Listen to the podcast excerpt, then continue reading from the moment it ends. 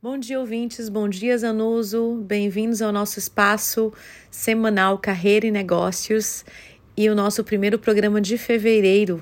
Vamos falar sobre agenda, tarefas, gestão do tempo e planejamento, na verdade, porque tudo isso significa começar a focar num bom planejamento.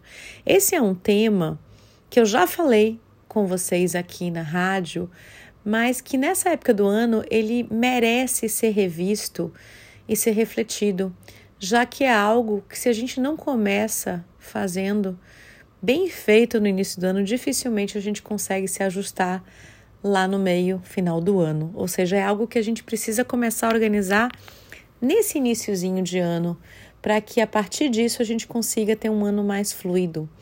E por que, que eu falo agenda, tarefas, organização?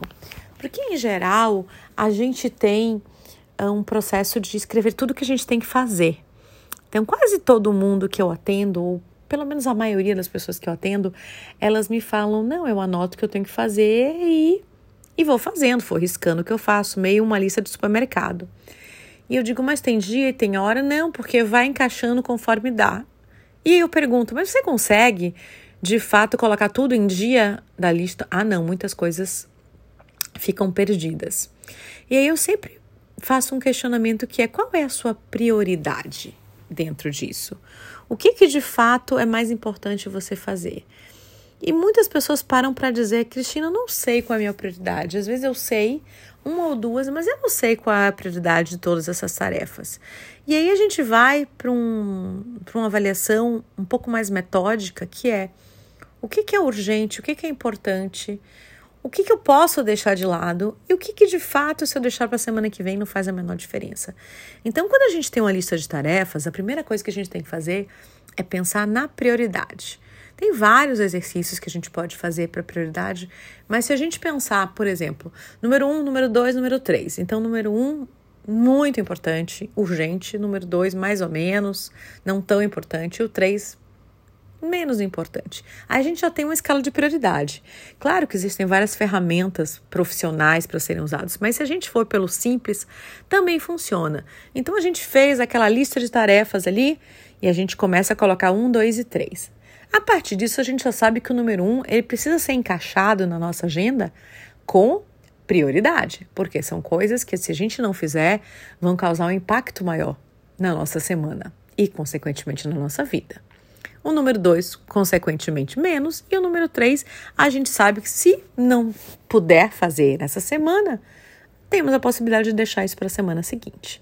Então, após a análise de prioridades, a gente tem que ir para a agenda, porque sim, a nossa vida tem múltiplas tarefas, tarefas pessoais, tarefas profissionais, tarefas com os filhos, com o marido, com a mãe idosa, enfim, é, vários caminhos que a gente precisa de alguma forma cuidar. Então, se a gente não colocar tudo isso dentro de uma agenda com horários, dificilmente a gente consegue cumprir. Então, eu pergunto para as pessoas: você tem agenda?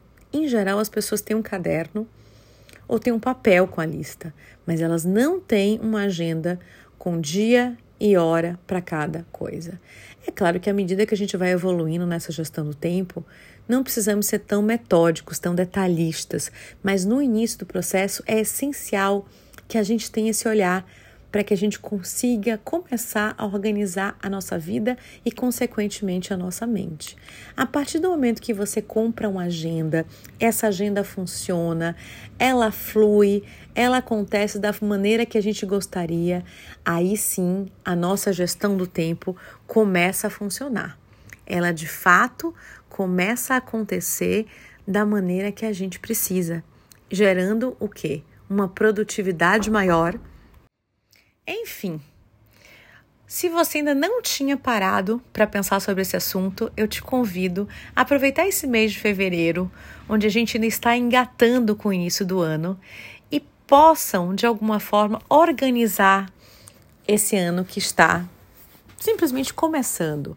Pense nas tarefas, pense nas prioridades, compre uma agenda, seja ela física, ou crie uma agenda um, digital, ou até possa criar ali no próprio aplicativo do celular ou no, no próprio calendário do celular essa agenda.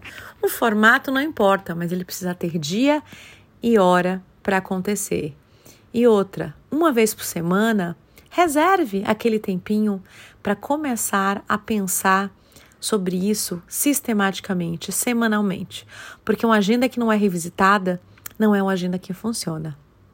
Enfim, muito obrigada a vocês pela presença. Meu nome é Cristina Dantas e eu sou consultora na área de desenvolvimento humano e organizacional. Estou todas as semanas aqui com vocês na Jovem Pan. Tchau, tchau.